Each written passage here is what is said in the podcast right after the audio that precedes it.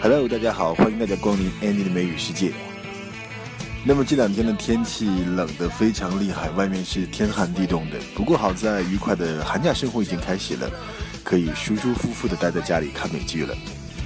今天我们要看到的是《老友记》的第二季的第五集，名字叫《五个牛排跟一根茄子》。我们首先听到的第一个对话呢，是 Chandler 家里面按了一个电话，有一个打错的一个 wrong number。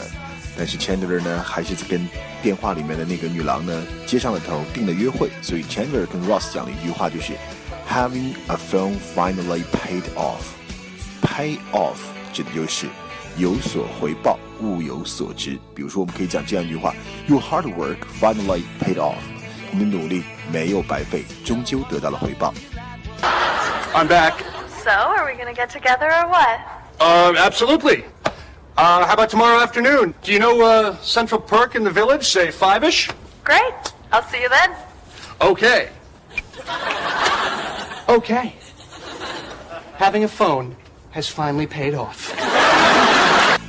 在这一集里面，其实我们会看到六个朋友，他们的经济状况是不一样的。三个朋友还是很不错的，另外三个呢就要差一点了。当得知每人要为 Ross 的生日 party 付六十三美金以后呢，菲比讲了一句话。Is there any chance that you are rounding up？有没有可能你现在要六十三美金是四舍五入的？You know, like from like twenty. Round up 现在指的就是集中归拢。如果要谈到数字或钱数的时候，也可以理解为就是四舍五入。You should pay eleven bucks. Let's round it up to ten. 啊，本来要是付十一块的，那好，我们就把零头抹掉，四舍五入到十块吧。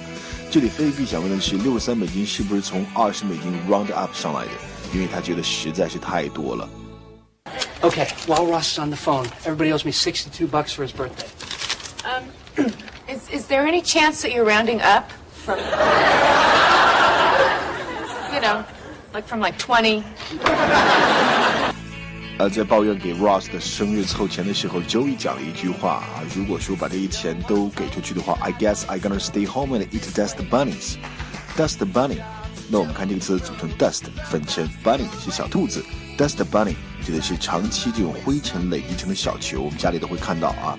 打扫房子的时候，这种 dust bunny，eat dust bunny 意思就是喝西北风。So, uh, what are you guys doing for dinner tonight?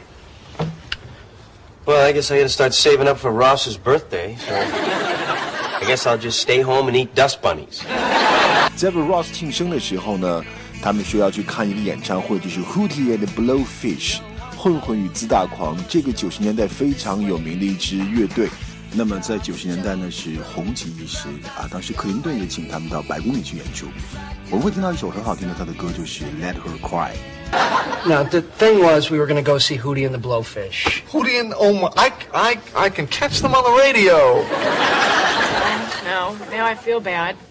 You want to go to the concert? No, look, hey, it's my birthday, and the important thing is that we all be together. 当 Monica 等三位朋友要提出替 Joey 他们三个买不起门票的朋友买票的时候，Joey 说：“Look, it's a nice gesture. It is, but it's just feel like charity. 我很感谢你的好意，但是呢，这感觉像施舍。Nice gesture 意思就是好意啊，一个非常善意善意的举动。Thank you for your nice gesture. 感谢你的一番好意。” Look, it's a nice gesture. It is. But it just feels like Like? charity. Charity? We're just, we're just trying to do a nice thing here. Yeah, but Ross, you have to understand, your nice thing makes us feel about this big.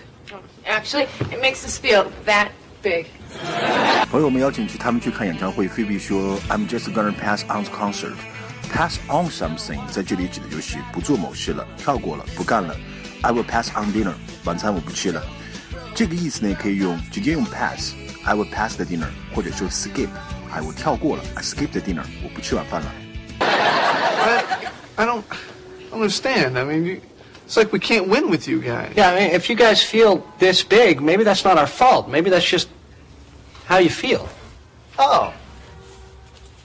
Now you're telling us how we feel. God, see, okay, we never should have talked about this. All right, I'm, I'm going to pass on the concert because I'm just not in a very hooty place right now. 演唱会归来，那么菲比问 Monica，Where did you get the hickey？ Hickey 在这里的意思是吻痕啊，俗话说也叫种草莓。Hickey， Yeah, we, we really missed you guys. Yeah, look, look uh, we were just saying, this whole thing is so stupid. We just have to really, really, really not let stuff like this about money get like. Is that a hickey? No, I just. I fell down. On someone's lips? Where'd you get the hickey?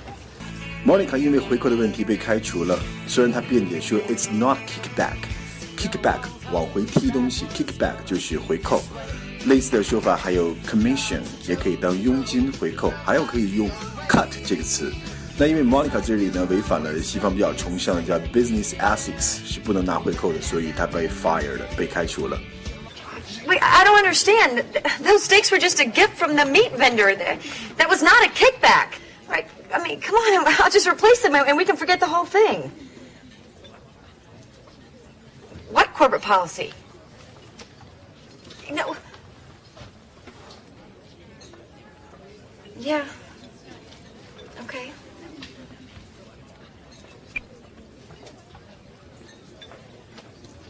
I just got fired. 好了，这就是今天的 Annie 的美语世界。那么，希望大家在寒冷的天气里可以注意保暖。学生朋友们，假期愉快！See you next time.